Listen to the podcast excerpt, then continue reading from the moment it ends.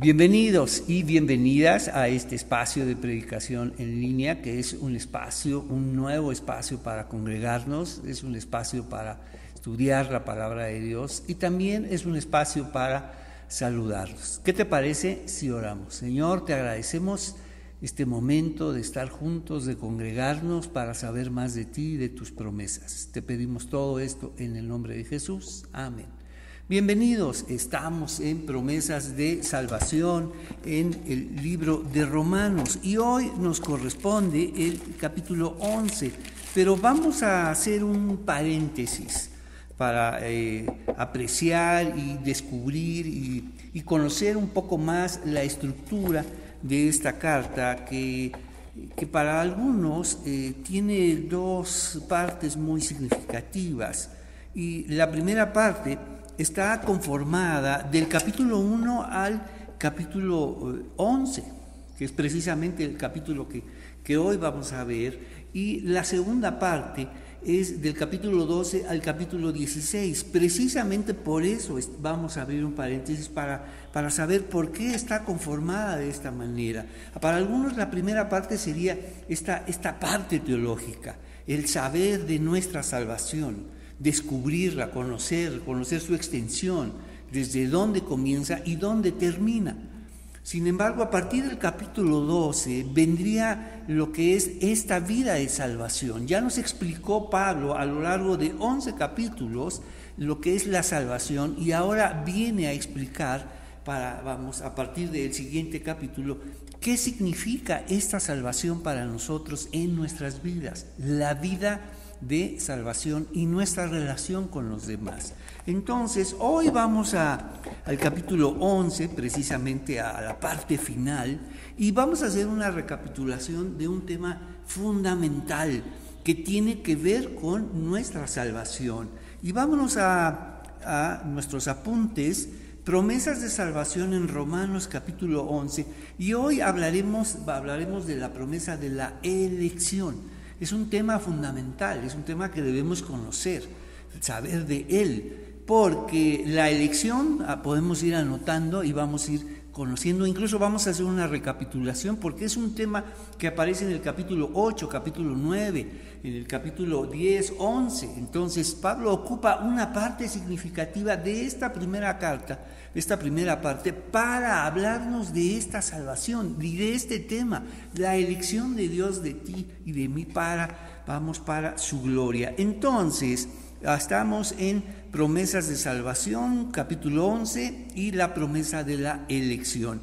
Y anotamos, número uno, la elección. Vamos a estar hablando de ella y de esta manera cerraremos esta primera parte, la parte teológica, esta densidad teológica que hemos estado estudiando al menos y proponiendo algunas ideas, algunas palabras. También hemos estado trabajando los significados que nos ayudan a, vamos a organizar nuestro pensamiento a lo largo de estos capítulos y porque son palabras que aparecen a lo largo de la carta. Entonces, número uno, la elección. ¿Qué sucede con la elección? La elección señala a Dios, por supuesto. Esta manera de trabajar, de hacer, de decidir, vamos, esta manera de hacer las cosas, esta manera de diseñar la salvación para ti y para mí, esta tan grande salvación, vamos, tiene que ver con Dios. Y si, y si conocemos la elección, por supuesto conocemos a Dios, al Dios de la elección, al Dios de la salvación, al Dios que nos eligió desde antes de que naciéramos. ¡Wow! Mira, mira lo que nos habla, lo que nos dice de nuestro Dios. Entonces, la elección señala a Dios y lo descubre de tres maneras. Y eso estudiaremos hoy. La elección, por supuesto, señala, descubre, anuncia, muestra, revela a Dios, pero lo vamos lo descubre de tres maneras y de esta forma vamos a ir recorriendo y recapitulando vamos esta última parte de eh, lo que es esta del capítulo 1 al capítulo 11. Entonces, deja un separador ahí por supuesto que eh, terminaremos en, el capítulo 11, pero vamos al capítulo 8, que es de donde aparece este gran, gran tema, que es un tema fantástico, asombroso. Acuérdate, la elección señala a Dios y lo descubre de tres maneras. Vamos a conocer la primera forma de conocer a Dios. Entonces, anotamos la elección, vamos a esta segunda este segundo enunciado, la elección señala a un Dios sabio, esto es vital. Cuando tú sabes de la elección divina, empiezas a darte cuenta quién es Dios y qué clase de Dios es, qué atributo, qué hizo, qué muestra de Él. Entonces, lo primero que conocemos es un Dios sabio, porque que no improvisa nada, sino que anticipó nuestra salvación. Entonces, la elección, ya vimos, señala a Dios, pero ¿cómo lo señala? ¿Cómo lo, cómo lo muestra? Por eso cuando miramos toda la obra de Dios, nos habla de Él. Y saber de la elección nos descubre a Dios. Número uno, la elección señala a un Dios sabio, que no improvisa nada, sino que anticipó nuestra salvación. Y esto debe ser grandioso para nosotros. Quiere decir que Dios no está anticipando, no está jugando, sino Dios lo hizo con, vamos, con muchísima anticipación para que tú y yo pudiéramos estar seguros de esta tan grande salvación que hemos recibido, que por supuesto nos rebasa y rebasa el mundo entero. Entonces, vámonos al capítulo 8, versículo 29, y estamos haciendo una recapitulación para descubrir la estructura del libro de Romanos, del capítulo 1 al capítulo 11, la primera parte, y la segunda del 12 al 16. Y entonces nos damos cuenta que Pablo ingresa y habla de este tema ya en el capítulo 8, cuatro capítulos para hablar de la elección. Capítulo 8, versículo 28. Y sabemos, este saber de aquellos que, que amamos a Dios, que, que conocemos a Dios, que fuimos conocidos por Dios, este saber es vital que todas las cosas que están a nuestro alrededor ahora sabemos que tienen un sentido, un propósito que Dios está por encima de todo esto que estamos viendo y nos dice, y sabemos que Dios hace que todas las cosas cooperen. Es una palabra muy interesante en el griego, es la palabra sinergia, que todo funcione, que todo se acople, que todo se enlace alrededor de un propósito. ¿Y cuál es? Nos dice entonces, y sabemos que Dios hace que todas las cosas eh, cooperen para el bien de los que lo aman y son llamados según el propósito que Él tiene para con ellos. Por en medio de toda esta confusión, todas estas situaciones, es decir, podemos pensar, ¿cómo puede haber un propósito para todo esto? ¿Cómo puede incluso enlazarse todo esto para tus propósitos y para nosotros? Entonces, acuérdate, lo primero que cuando conocemos la elección de Dios, Conocemos a Dios y lo conocemos número uno como un Dios sabio que no improvisa, que por el contrario, sino anticipó nuestra salvación. Capítulo 8, versículo 28 nos dice, la elección señala sus propósitos. El Dios de Israel, el Dios y Padre de nuestro Señor Jesucristo, es un Dios de propósitos, es un Dios sabio que no improvisa, que sabe muy bien lo que está haciendo. Entonces, y sabemos que Dios hace que todas las cosas cooperen. También nos habla de su soberanía para el bien, escucha, esta es una promesa que debe estar subrayada ahí en tu Biblia y es que hace que todas las cosas sucedan para el bien. Vamos, y tenemos que leer completa la promesa, porque si otorgamos una promesa a medias, podemos confundir a las personas. Todas las cosas nos ayudan a bien. Sí, es una promesa, pero una promesa condicional. ¿Cuál es la condición? Nos dice, hace que todas las cosas cooperen para el bien de los que aman y son llamados según el propósito que Él tiene para con ellos. Entonces ponemos en este segundo enunciado, inciso A, la elección señala sus propósitos. ¿Qué más señala? Versículo 29 pues Dios conoció a los suyos de antemano y los eligió. Hemos hablado de esta palabra proorizo, que en la traducción, en una traducción, la traducción Reina Valera 60, está, eh, vamos, se eligió la palabra predestinación. Para las siguientes versiones, nueva versión internacional y nueva traducción viviente, que es la que estamos trabajando y estudiando, aparece ya la palabra elección, porque la palabra proorizo es una elección anterior, anticipada. Incluso está acompañada con esta palabra proginosco, un conocimiento anticipado de una elección anticipada. Los que antes conoció y los que antes eligió que es esta, esta, la doctrina de la elección que señala a Dios como un Dios sabio, que no improvisa, por el contrario, ha preparado todo y todo esto sucede, vamos, para un propósito para ti y para mí. Y nos resulta muy extraño porque nos, eh, es difícil para nosotros eh, terminar, eh, vamos, resolver esta ecuación entre lo que está pasando alrededor y lo que pasa con nosotros y la salvación de Dios. Pues Dios conoció a los suyos de antemano y los eligió para que llegaran a ser. ¿Te acuerdas lo que vimos en el versículo 28? Que Dios hace que todas las cosas sucedan para bien. Vamos, que todas las cosas se, organizan, cooperen, sinergia para sus propósitos. ¿Y cuál es su propósito? De aquellos que conoció, vamos, con anticipación, de aquellos que eligió anticipadamente, tiene un propósito para ellos. ¿Y cuál es? Pues Dios conoció a los suyos de antemano y los conoció Ah, vamos, y los eligió para que llegaran a ser, vamos, como su hijo, a fin de que su hijo fuera mayor y de, vamos, de muchos hermanos, para que fuéramos como su hijo. ¿En qué forma? Aquel, el hijo que ama a su padre, que conoce a su padre, que obedece a su padre, que confía en él, ¿no? Jesús lo señaló muchas veces en el libro, en el Evangelio de Juan. Yo hago lo que el Padre me dice, yo hago lo que el Padre me muestra. No, no hago otra cosa sino la voluntad de mi Padre y yo amo a mi Padre. El propósito de Dios para con nosotros, para que seamos, vamos, dice, llegaran a ser como su Hijo. Todo un proyecto de salvación. Mira para qué te ha salvado, para que seamos como su Hijo Jesucristo. Entonces, inciso B, la elección señala al Hijo. Entonces, conocer la elección es conocer a Dios, conocer sus planes y número uno, saber que la elección señala sus propósitos.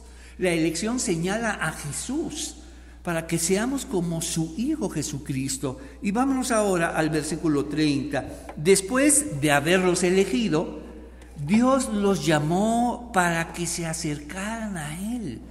¿Qué nos está diciendo? Que estábamos lejos. A esos que estábamos lejos, Dios nos ha querido acercar. De otra manera, seguiríamos lejos para siempre. Seguiríamos lejos para siempre y sin nada que hacer. Estando lejos, Dios nos acercó, Dios nos conoció, Dios nos eligió y nos llamó para su propósito, para ser como su Hijo y tener una relación con Él a través de su Hijo. Y nos dice, después de haberlos elegido, Dios los llamó para que se acercaran a Él y una vez que los llamó, los puso en una relación correcta con Él y luego de ponerlos en una relación correcta con Él, les dio su gloria. Y hemos hablado que cuando el texto nos habla de la gloria de Dios, tiene que ver con la presencia de Dios. Y la única manera de poder estar presente delante de Dios es en esa relación correcta que Dios ha establecido, que Dios ha, vamos, ha logrado a través de su Hijo Jesucristo para que tú y yo pudiéramos estar en su presencia. Mira lo que dice después de haberlos elegido, los llamó para que se acercaran a Él. Y una vez que los llamó, los puso en esta relación correcta. Era necesario que viniera esto primero. Y luego ponerlos en una relación correcta y les dio su gloria. Ahora podemos estar en su presencia. Entonces, tenemos otro, eh, otro elemento más en este segundo enunciado ya vimos, inciso A, la elección señala sus propósitos, inciso B, la elección señala al Hijo, inciso C, la elección señala nuestra relación con Dios.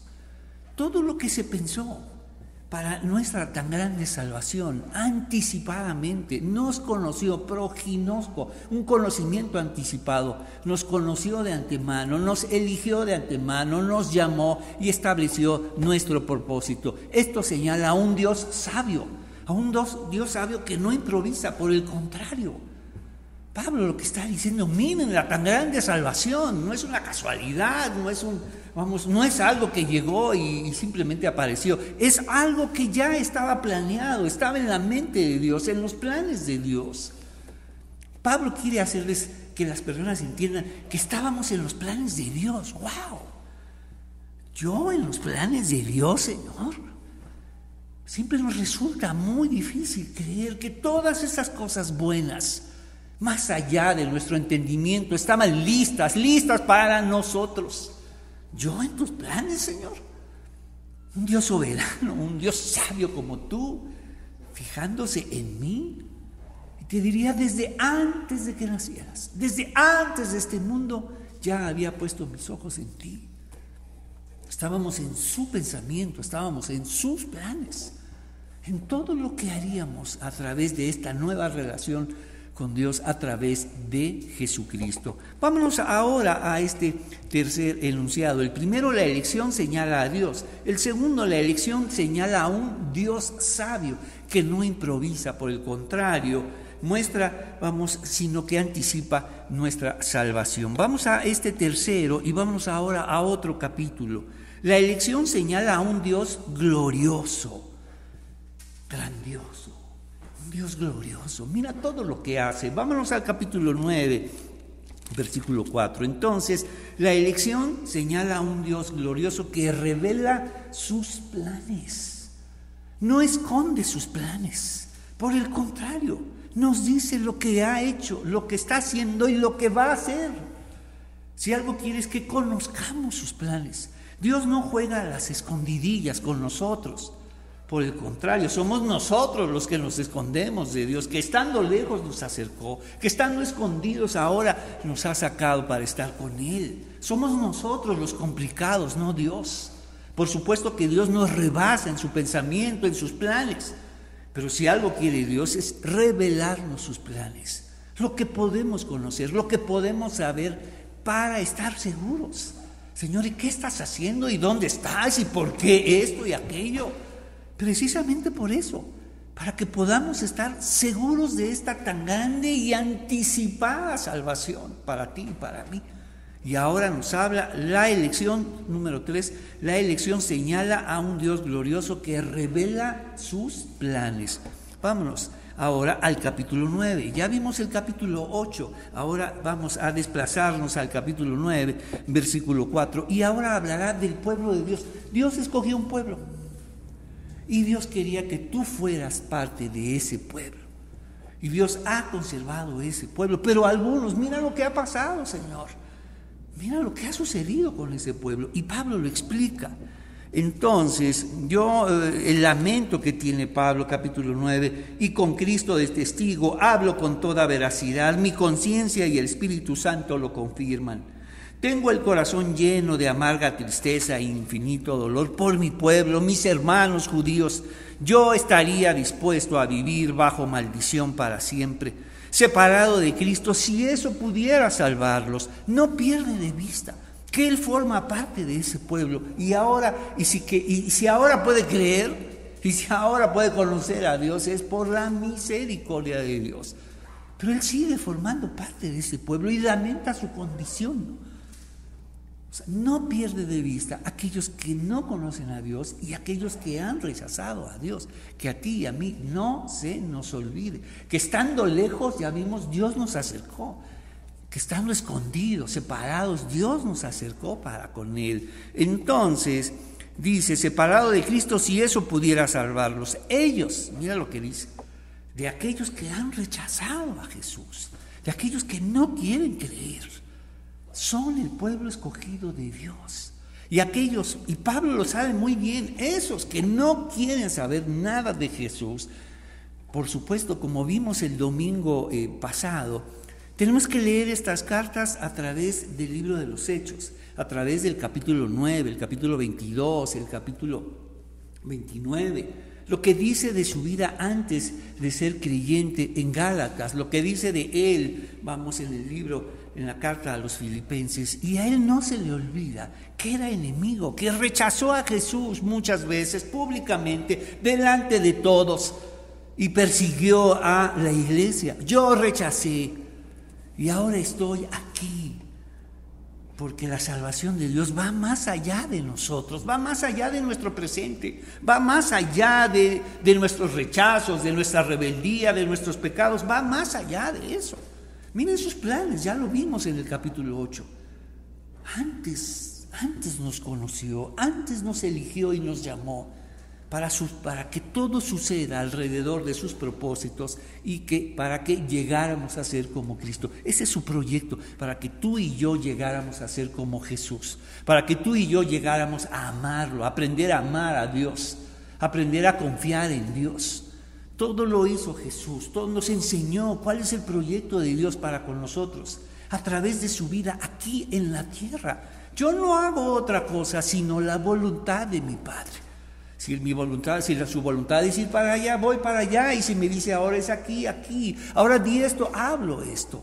Todo lo que él hacía nos señalaba los planes de Dios para nosotros. Entonces, ahora nos dice, versículo 4, ellos son el pueblo de Israel, escucha, elegidos para ser vamos, hijos adoptivos de Dios. Él les reveló su gloria, hizo, sus, hizo pactos con ellos y les entregó su ley. Lo que, lo que pusimos en el, en el enunciado número 3, la elección señala a un Dios glorioso que revela sus planes. Dice, Él les reveló su gloria, hizo pactos con ellos y les entregó su ley. Ahí están los planes de Dios. Ahí están todos esos pactos que Dios, vamos, consideró, vamos, condescendió a hacer con nosotros, para que estuviéramos seguros, para que conociéramos de Él y sus planes. Entonces, enunciado número 3, la elección señala a un Dios glorioso que revela sus planes. Inciso A, eh, vamos, la elección, vamos, revela sus planes. La elección muestra sus planes de adopción. Y si quieren, vamos al capítulo 8, versículo 15, porque Pablo habló de ese tema. Y ustedes, versículo 15, capítulo 8, versículo 15, esta, esta, esta gran imagen de salvación, si algo hicieron los profetas, si algo hicieron los apóstoles, Pablo, Pedro, Juan, acudir a, a imágenes de nuestra vida, de nosotros, cotidianas, familiares, administrativas, legales, para hablar de la salvación, de la tan grande salvación. Y dos imágenes grandiosas es, esta relación, esto, esto que tiene que suceder para ingresar a la familia de Dios. En Juan 3 habla que es necesario nacer de nuevo para ver el reino de Dios y nos habla de la salvación en términos de un nacimiento. Sin embargo, vamos, en Romanos 8, versículo 15, nos habla otra forma de ingresar a la familia de Dios y es la adopción. Ya sea, eh, y las dos señalan la salvación de Dios, no es una u otra, las dos señalan. Hemos nacido de nuevo y Dios nos ha adoptado para su familia. Y mira lo que nos dice versículo 15, versículo 14, eh, pues todos los que son guiados por el Espíritu de Dios son hijos de Dios y ustedes no han recibido un espíritu que los esclavice al miedo. En cambio, recibieron el Espíritu de Dios cuando Él los adoptó. ¡Wow! ¡Qué palabra! Dios nos sacó de estando separados, lejos de la orfandad, de la oscuridad, de una vida sin, sin lazos familiares, una vida, vamos, sin comunión, sin nadie, de la soledad para ahora venir a su una relación con Él. Nos adoptó, recuerda, que éramos antes, nos sacó de la orfandad, de las tinieblas, de la lejanía, de la separación de Dios. Qué imagen tan, tan poderosa, tan potente. Nos ha adoptado como suyos y nos ha adoptado para siempre y nos dice, en cambio recibieron el Espíritu de Dios cuando Él los adoptó como a sus propios hijos. ¿Y cómo sé? El Espíritu de Dios dentro de nosotros. Esa es la prueba, la señal. Vamos, y estará ahí para siempre, y está ahí para decirle a tu espíritu que somos hijos de Dios, que esta adopción es verdadera, es real, que ahora puedes vivir de otra manera. Tu vida no será perfecta, pero puedes vivir de otra manera. Tu vida no será exitosa como tal vez quieres, pero tu vida, vamos, cambiará. El que tengamos al Espíritu de Dios, fe en Cristo Jesús, no nos exenta de malas decisiones y, malas noticias. Pero es glorioso, vamos, ahora tener al Espíritu de Dios y que Él nos, vamos, nos guía a Dios, nos guía a buscarlo, nos guía a conocerlo, nos guía a hablar con Él, nos guía a alabar su nombre, nos guía a buscar estar con otros que hablan con Dios, que quieren conocer a Dios. Por eso estos espacios de congregación, de buscarnos, de reunirnos, esta nueva manera de congregarnos para abrir la palabra de Dios y saber más de nuestro Dios. Y mira lo que estamos aprendiendo, que Él nos eligió. ¡Wow, Señor! Y no solo eres, eh, la elección revela a un Dios sabio, sino a un Dios glorioso, que muestra sus planes y nos dice, aquí estoy. Aun cuando muchas cosas estén sucediendo, aun cuando el pueblo de Dios esté rechazando a Dios mismo, Dice Pablo, aquí estoy yo, aquí estoy yo. Si alguien había rechazado a Dios, era yo. Si alguien persiguió a la iglesia, era yo. Si alguien no quería saber de Jesús, era yo. Y aquí estoy. Entonces, nos dice el capítulo 9, dice, Él les reveló su gloria e hizo pacto con ellos. Entonces, vamos ahora, no solamente la elección muestra sus planes de, adopción, vámonos ahora al versículo 10 y 11 ese hijo fue nuestro antepasado Isaac cuando se casó con Rebeca. Ella dio a luz mellizos. Sin embargo, versículo 11, sin embargo, antes de que nacieran, escucha, mira la extensión de la salvación, mira hasta dónde llega, mira los planes. Dios estaba ahí, siempre ha estado ahí, en la eternidad, y Dios pone sus planes expone sus planes y nos dice, mira lo que hice antes de que nacieras, antes de que todo sucediera, antes de que hicieras bien o mal, estabas en mis planes y mi propósito. Quiero que lo sepas. Quiero que sepas que pensaba en ti, que pienso en ti, que no me he separado de ti ni de este mundo. Entonces nos dice versículo 11, sin embargo, antes de que nacieran, antes de que pudieran hacer algo bueno o malo, porque seguimos todavía en estas categorías, bueno, malo, es que soy malo, es que soy malísimo, soy bueno, o las cosas, bueno, no soy tan malo, y seguimos en esto bueno o malo. Que mira lo que nos está diciendo, antes de que hicieras algo bueno o malo. Pareciera que eso es, lo único que está solamente mirando Dios, a ver qué, es lo bueno, qué es lo bueno que haces o lo malo que estás haciendo. Bueno, malo. Pareciera que Dios solo está en esas categorías. Es un Dios que solamente mira o lo bueno o lo malo y te está calificando todo el tiempo. No, eso está mal, eso está bien, eso está mal, eso está malísimo. Antes de que hicieras bueno o malo, estas categorías pertenecen a este mundo. La salvación va más allá de lo que tú, vamos, y pudieras haber hecho o hiciste. Si, Dios te escogió antes de que nacieras, todo eso que te está preocupando, ay, es que he hecho lo malo, es que no he hecho esto, es que mira, Señor, que te han enseñado entonces. Por eso es un Dios glorioso, vamos, que revela sus planes y para que sepas lo que Él ha hecho y desde cuándo lo hizo. Nos dice versículo 11. Sin embargo, antes de que nacieran, antes de que pudieran hacer algo bueno o malo, ella recibió un mensaje de Dios. Este mensaje demuestra que Dios elige a la gente según sus propósitos. Lo vimos ya en el capítulo 8 y nos dice, elige a la gente según sus propósitos. Inciso A, ponemos la elección muestra sus planes de adopción. Inciso B, la elección muestra la extensión de nuestra salvación. Vámonos ahora al inciso C. Ya pusimos, la elección señala a un Dios glorioso que revela sus planes. Inciso A, la elección muestra sus planes de adopción. Inciso B, la elección muestra la extensión de nuestra salvación. Antes, vamos, de que tú estabas pensando en bueno o malo, estas categorías que, que, que no te han ayudado mucho estaría haciendo bien, mal, es bueno, malo. Eso lo tienes que decidir tú.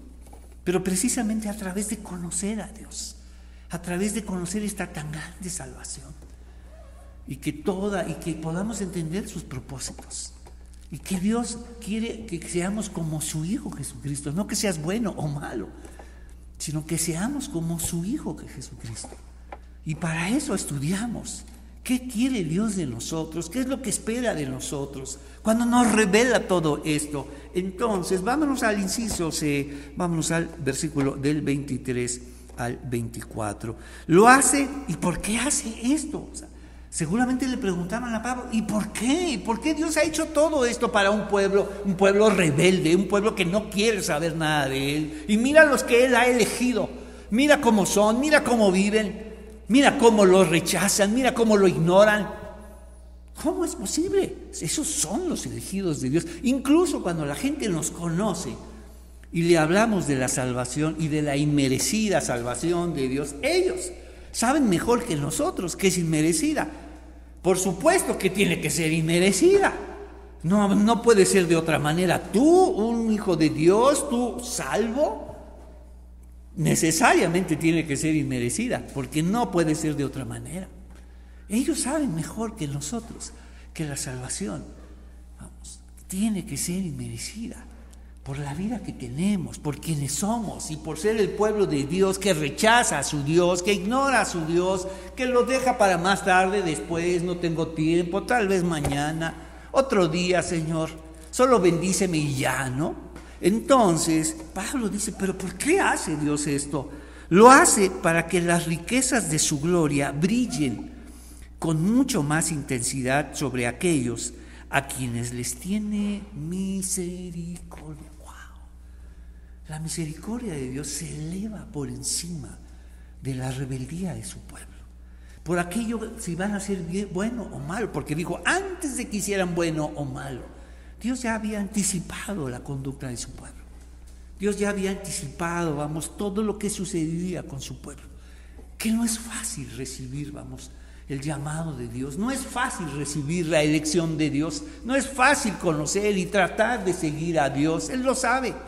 En medio de esta fragilidad, en medio de estas contradicciones que vimos en el capítulo 7, por supuesto, estamos llenos, llenos de contradicciones.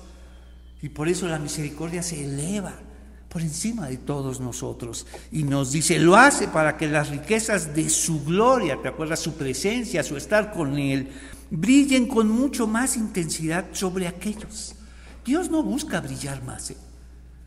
Todo esto no lo está haciendo para que Él brille y miren que todo este brillo esplendoroso para Dios. No, Él brilla, Él ha brillado para siempre. Y su brillo no depende de nosotros. Él ahí está, ahí está en su gloria. Su misma presencia lo llena todo, pero lo hace para que tú brilles.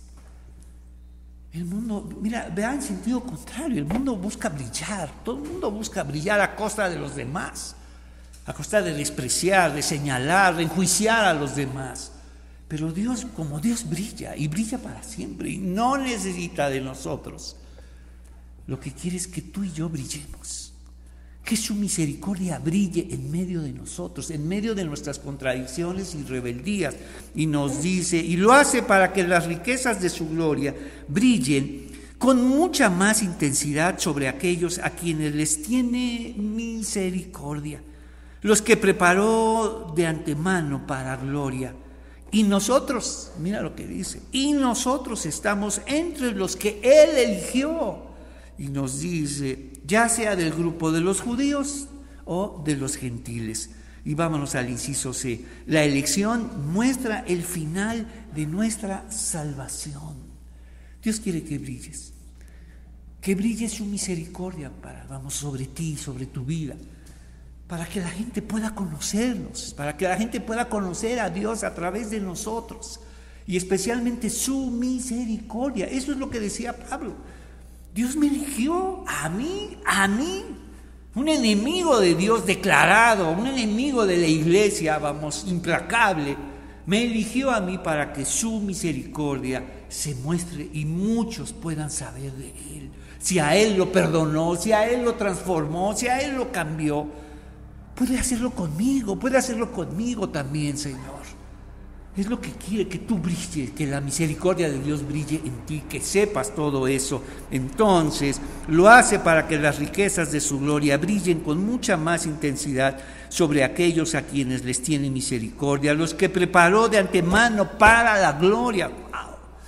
Señor, todo de antemano, todo antes, Señor. Tu preconocimiento, la elección, el llamado, el propósito todo lo que estaba sucediendo antes de que este mundo fuera, antes de que tú y yo llegáramos a esto, antes de que conociéramos a Dios y ahora sabemos que si lo conocemos es porque Él nos conoció primero.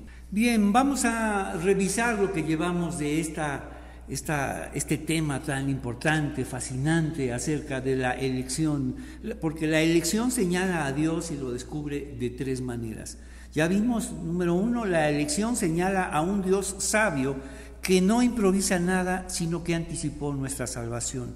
Número dos, la elección señala a un Dios glorioso que revela sus planes. Y lo que vamos a ver ahora es, y llegamos al capítulo 11, es la elección, anotamos, la elección señala a un Dios misericordioso que muestra su querer. La elección vamos, señala a un Dios misericordioso. Entonces, saber de la elección, como lo vimos, la elección señala a Dios y lo descubre de tres maneras, como un Dios sabio, como un Dios glorioso y como un Dios misericordioso. Vámonos ahora al capítulo 11 y Pablo nos dice, aquí en esta parte de esta carta, porque está terminando ya esta primera parte de su carta, estructurada de esta manera, con esta teología, el saber de su salvación. A partir del siguiente domingo ingresamos al capítulo 12 y ahí mostraremos esta vida, vida de salvación.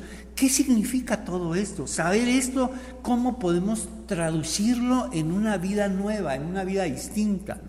Por eso es, es, algo importante, vital, saber que Dios me ha elegido. Entonces, que estoy, formo parte de sus planes desde antes de que yo naciera, hiciera bien o mal.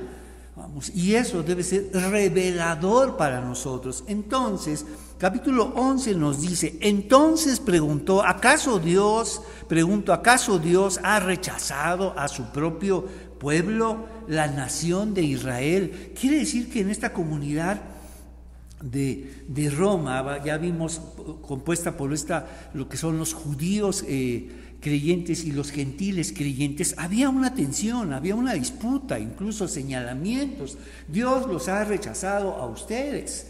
Y seguramente Pablo conocía esta tensión, este sesgo que estaba afectando muchísimo a esta gran, gran comunidad de Roma.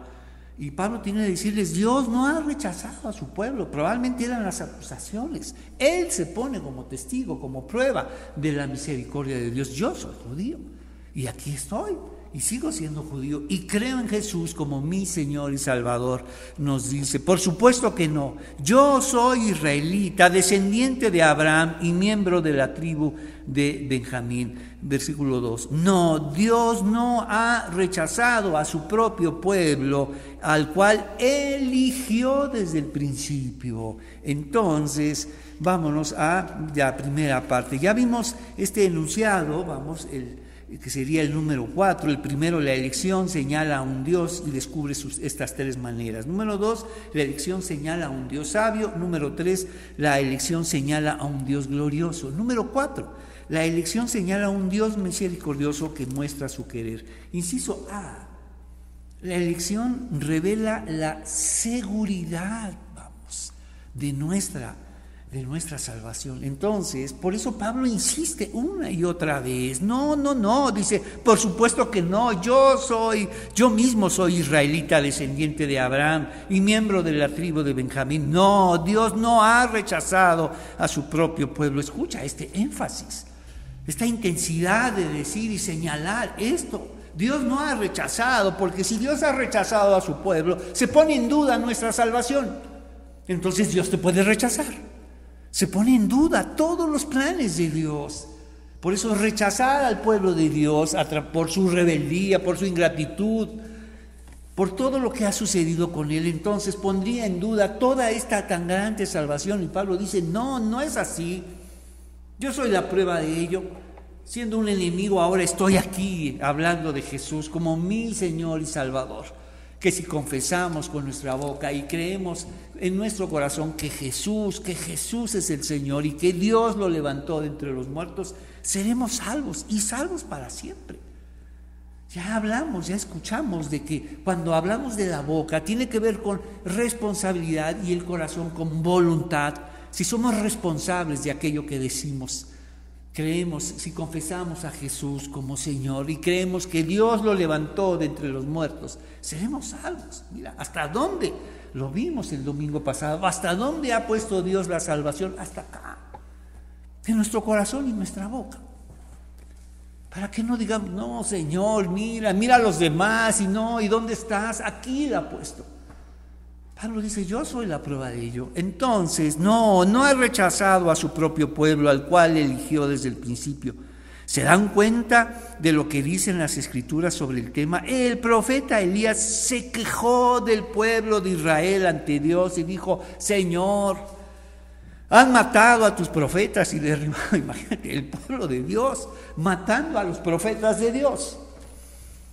Por eso decían, por supuesto que Dios ha rechazado a su pueblo por todo eso que hicieron. Y Pablo dice, no. ¿Por qué lo puede decir con esa seguridad? ¿Por qué puede decir que Dios no ha rechazado a su pueblo? Mira a los profetas, persiguieron, mira lo que pasó con ellos. El pueblo de Israel persiguió a sus propios profetas. Y Pablo dice, yo fui un perseguidor. Yo perseguí a la iglesia. Acuérdate, leer el libro de Romanos a través del libro de los Hechos 9, 22 y 29. Yo, yo perseguí. Y lo lamento. Lo lamento. Y si pudiera cambiar las cosas, lo haría. Pero ahora todo esto me sirve para darle gloria a Dios un Dios misericordioso, tuvo misericordia de mí, porque de otra manera no podría haber sido por buenas obras, por méritos. Después de todo lo que hice, por supuesto que, que no calificaría jamás. Pablo dice, soy el último de todos los pecadores, por todo lo que hice. Entonces yo soy la prueba de ello. El pueblo de Israel persiguió a sus propios profetas y los mató. Y yo fui también un perseguidor y aquí estoy hablándoles de Dios. Entonces el profeta Elías se quejó del pueblo de Israel ante Dios y dijo, Señor, han matado a tus propios, a tus profetas y derribaron tus altares. Soy el único que queda con vida y ahora me buscan para matarme. ¿Qué dijo Dios ante esta queja de Elías? Y recuerdan la respuesta de Dios. Él dijo, no, tengo a siete mil más que nunca se han inclinado ante Baal. Pensaba Elías que dice, yo soy el único Señor que te conoce, que te honra y mira todo lo que ha pasado, han matado a todos los profetas. Este síndrome de Elías, yo soy el único Señor. Yo soy el único que te conoce, el único que sabe de ti, el único que predica, el único que enseña bien. Ese es el síndrome de Elías. Yo soy el único, Señor, que te honra. Y dice Dios, bueno, gracias Elías, muchas gracias. ¿Qué haría sin ti, Elías? Pero no te apures. Tengo a siete mil personas que no han doblado su rodilla a Baal y si lo y no lo han hecho, ha sido por mí. Y si tú has sido fiel, Elías, ha sido por mí. Deja de pensar que eres el único, deja de pensar que si no lo haces tú no, no sucederá, deja de creer que eres el único profeta que me conoce y que predica mi palabra. Deja de creer eso, porque si lo haces es por mí, Elías, y, y tengo a siete mil ahí que están listos para predicar la palabra de Dios, y si lo hacen, y su fidelidad es por mí. ¡Wow, Señor! Mira hasta dónde va la elección de Dios. Dios nos eligió para sus propósitos. Y sus propósitos se cumplirán no porque tú y yo hacemos las cosas, no porque tú y yo hacemos bien las cosas como así asumimos, es que estoy haciendo bien las cosas, Señor, si yo no predico, ¿quién? ¿Quién lo va a hacer? Ese es el síndrome de Elías, si yo no hago esto. Siempre pensamos que es nuestro criterio, nuestra manera, mira, Dios es esto y esto.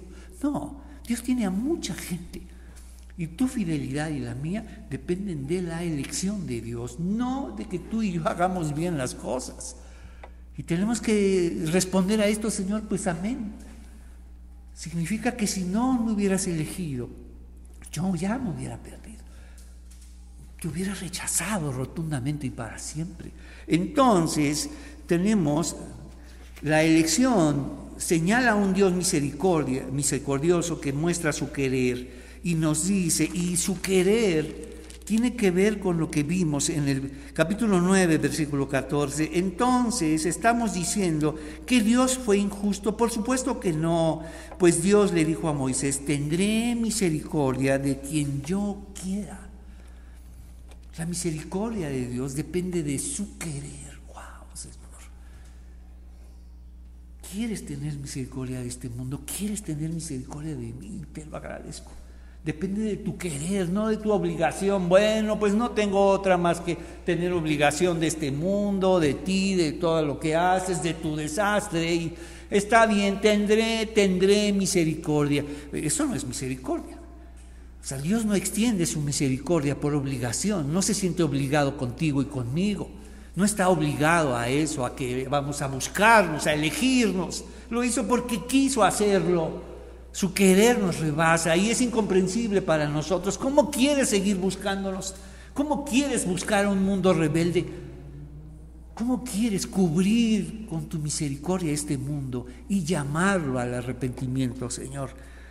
Por lo tanto, es Dios quien decide, decide tener misericordia. ¿Qué palabras? Querer, decisión. Así lo he decidido, porque es un Dios soberano. Es un Dios que quiere, que decide y que establece.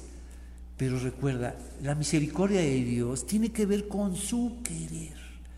Quiero esto, como tú también. Tú tienes tu querer, tienes tu voluntad, tienes tus decisiones. Pues no dejes de otorgárselas a Dios. Porque pareciera que, lo privamos de su querer, lo privamos de sus intenciones, de su vamos, de su voluntad y lo llenamos de puras obligaciones. Estás obligado a esto, Señor. No. Tenemos que reconocer su querer, su voluntad y quitar esas obligaciones que nosotros le hemos impuesto a Él. Estás obligado a ayudarme, Señor. Estás obligado, mira todo lo que ha pasado. Lo llenamos de obligaciones, mandamientos y cumplimientos cuando en realidad todo lo que hace Dios es. Por lo tanto, es Dios quien decide tener misericordia, no depende de nuestro deseo ni de nuestro esfuerzo. Entonces, vámonos ahora al versículo 5 y 6 del capítulo 11. Entonces, la elección, ya vimos, inciso A, revela la seguridad de nuestra salvación. Versículo 5 en adelante. Lo mismo sucede hoy, porque unos cuantos del pueblo de Israel han permanecido fieles los profetas llamaron, este pueblo sigue por ese remanente fiel. Por ese remanente fiel, vamos, eh, vamos, que revela a un Dios que los eligió y que si son fieles es por Dios. Acuérdate que tu fidelidad y la mía dependen de Dios. No es un mérito nuestro, Señor, he sido fiel contigo, he sido fiel y dice Dios, gracias, gracias, gracias, ¿qué haría sin ti? La fidelidad que tú y yo tenemos a Dios depende de Dios, es de Dios, y eso es grandioso. No depende de nosotros. Entonces, Señor, gracias, porque tú produces en nosotros el querer como el hacer por tu buena voluntad, hasta que tus propósitos se cumplan, hasta que tu Hijo regrese. Mira qué seguridad, mira cómo estableció sus propósitos, sus planes. Se aseguró de que sus elegidos permanezcan fieles hasta que se cumplan sus planes y estemos en su gloria. Mira hasta dónde llega la salvación. Entonces, versículo 5, lo mismo sucede hoy porque unos cuantos del pueblo de Israel han permanecido fieles por la gracia de Dios, es decir, fíjate, han permanecido fieles por su buen trabajo, sus buenos planes, qué buenos planes para la iglesia, qué buenos proyectos, qué buenos estudios, mira, qué buenos eh, congregantes, visitantes, no, no, discípulos, wow. Pensamos que las cosas funcionan por nosotros, por nuestros buenos planes, nuestros proyectos, por la calidad de la iglesia, una iglesia premium, wow, yo quiero estar ahí. Entonces, ¿por qué funcionan las cosas? Dice lo mismo sucede hoy porque unos cuantos del pueblo de Israel han permanecido fieles por la gracia de Dios. Es decir, por su bondad, que es la gracia, es decir, por su bondad inmerecida. ¡Wow! ¡Qué palabras tan distantes para nosotros! Bondad inmerecida. Entonces, cuando venimos a la palabra de Dios, tenemos que aprender y saber cómo es Dios. La elección nos muestra a Dios de tres maneras, no solamente como un Dios sabio, sino como un Dios glorioso y un Dios misericordioso. Y la misericordia tiene que ver con esta bondad inmerecida. Que las personas, ¿cuántas personas hacen cosas buenas por unos y por otros de forma inmerecida? Siempre estamos acostumbrados a, tratar de retribuir, ¿no? Y Dios dice, eso lo hice porque quise hacerlo, te elegí porque quise hacerlo. Qué palabras tan distantes de este mundo, ¿no? Una bondad inmerecida. Quiero hacerte bien porque quiero hacerlo. No porque haces bien o mal, sino porque quiero hacerlo. Entonces, ponemos número dos, inciso B, la elección revela la gracia de Dios, su bondad inmerecida al elegirnos. La elección revela la gracia de Dios, su bondad inmerecida al elegirlos. Y vámonos ahora al versículo 28, capítulo 11. Estamos ya por terminar esta primera parte del libro de Romanos, del capítulo 1 al capítulo 11. ¿no? Ah, Pablo ha presentado, vamos, nos ha descrito esta tan grande salvación ha, vamos, ha acudido a todas las imágenes, ha acudido a las escrituras, a toda esta narración para mostrarnos la salvación tan grande, gloriosa, que está ahí con nosotros para siempre. Y ahora en los últimos capítulos, capítulo 8, 9 y 11, nos ha enseñado la elección de Dios que revela a un Dios sabio, glorioso y misericordioso, que Dios no improvisa nada que Dios por el contrario nos revela sus planes. Mira, tú estabas en mis planes. Tú estabas en mis planes desde antes. Es cuando una persona te dice, yo te conocía desde antes. Y desde antes te aprecié mucho. Y desde antes te seguía y te buscaba. Y desde antes te quería. ¡Wow! Nos parece no solamente extraño, sospechoso, hasta incómodo y tal vez. Pero mira lo que dice Dios. Yo te conocía desde antes. Y desde antes te quise. Y, desde antes quise todo lo bueno para ti. ¿Y pero por qué, Señor? Porque quise hacerlo. Porque de otra manera este mundo perecería. Entonces, versículo, eh, vamos a, inciso C, versículo 28, nos dice de esta forma el capítulo 11. Nos dice así. Muchos del pueblo de Israel ahora son enemigos de la buena noticia, como yo lo fui.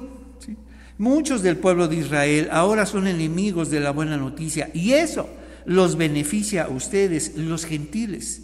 Sin embargo, ellos todavía son el pueblo que, que Dios ama. El que ustedes ahora busquen a Dios, vamos, es por la misericordia de Dios. Y el que ellos hayan rechazado el pueblo, vamos, a Dios, no significa que Dios no se ha olvidado de ellos o incluso Dios los ha rechazado. Porque si Dios los rechaza a nosotros, entonces pone en duda nuestras promesas y nuestra salvación. Entonces quiere decir, ve lo que Pablo nos está diciendo, Dios no ha rechazado a su pueblo por rebelde que fuera, por todas las cosas que hicieron. Dios no lo ha rechazado. Entonces mira, esta, si ahora lo, dirigimos hacia nosotros, entonces no nos rechazará, Señor. No. Cuando haga cosas que la mente no, no te rechazaré. Si no he rechazado a mi pueblo, tampoco te rechazaré a ti, que formas parte de mi pueblo. Tú formas parte. Entonces, si Dios no los ha rechazado a ellos, escucha, no te rechazará a ti. Una vez que te eligió, una vez que te llamó y te llamó para siempre, más allá, si hicieras bueno o malo. Entonces, Muchos del pueblo de Israel ahora son enemigos de la buena noticia y eso los beneficia a ustedes, los gentiles. Sin embargo, ellos todavía son el pueblo que Dios ama, porque Él eligió a los antepasados, Abraham, Isaac y Jacob. Otra vez la palabra elección. Y ahora enlazada, fíjate, la palabra elección con misericordia, la palabra elección con bondad, la palabra elección con querer y la palabra elección ahora con amor porque Dios los ama. No los amó, vamos, cuando se portaban bien. No, Dios los ama. Entonces, viene ahora una palabra que quiero compartirte, la economía de Dios. Tiene que ver con los planes de Dios, que Dios no, no, desperdicia nada. Ay, eh, que, eh, que, esa rebeldía del pueblo de Israel no es, un, no es un mal momento, no es un accidente, no es algo que pasó y ahora qué voy a hacer, dice Dios. Todo lo aprovecha Dios todo lo aprovecha. Acuérdate lo que leímos en el libro de Romanos capítulo 8. Dice, y sabemos que Dios hace que todas las cosas, todas las cosas sucedan, cooperen para el bien de los que aman y son llamados según el propósito que Él tiene para con ellos. Entonces nos dice, ahora son, versículo 29, pues los, dones de Dios y su llamado son irrevocables. A ellos no los rechazo ni los rechazaré y a ti tampoco. Entonces, en la economía de Dios, dice, mientras ellos están en su rebeldía, vamos, tú, vamos, tú sabrás de mí y cuando ellos salgan de esa rebeldía, juntos vamos, tendremos y eh, se completará el pueblo de Dios. Mientras que unos son rebeldes, otros se convierten, y mientras que otros rechazan, otros más se salvan. Mira cómo son los planes de Dios. Entonces ponemos, pues Dios dice, versículo 31, ahora ellos, ahora ellos son los rebeldes, y a ustedes Dios les mostró su misericordia para que ellos también participen de la misericordia de Dios. Dios no los ha olvidado ni los ha rechazado. Y debe ser una señal grandiosa para ti y para mí, que no te rechazará ni se olvidará de ti. Mira la tan grande y segura salvación que tenemos. Entonces, inciso C, la elección revela la economía de Dios para salvación de muchos en distintos tiempos. Y mira lo que hoy aprendimos. Mira lo que hoy aprendimos. La elección señala a Dios y lo descubre de tres maneras. La elección señala a un Dios sabio que no improvisa nada, sino que anticipó nuestra salvación. La elección señala ahora a un Dios glorioso, no solo sabio, sino ahora a un Dios glorioso que revela sus planes. Y lo mejor de todo, la elección señala a un Dios misericordioso que muestra su querer para contigo y para conmigo. ¿Qué te parece? Oramos. Señor, te agradecemos tu tan grande salvación. ¿Cuántas cosas, Señor, sucedieron antes de que, de que viniéramos a esta vida, a este mundo y supiéramos de ti? Y tú ya sabías de nosotros. Y tú ya nos habías elegido, Señor. Y lo hiciste por tu querer, por tu misericordia para con todos nosotros. Y si tú no has rechazado a tu pueblo, tampoco nos rechazarás. Gracias Señor por esta seguridad tan grande que nos das en estos textos y te pedimos todo esto en el nombre de Jesús. Amén. Que el Señor los bendiga.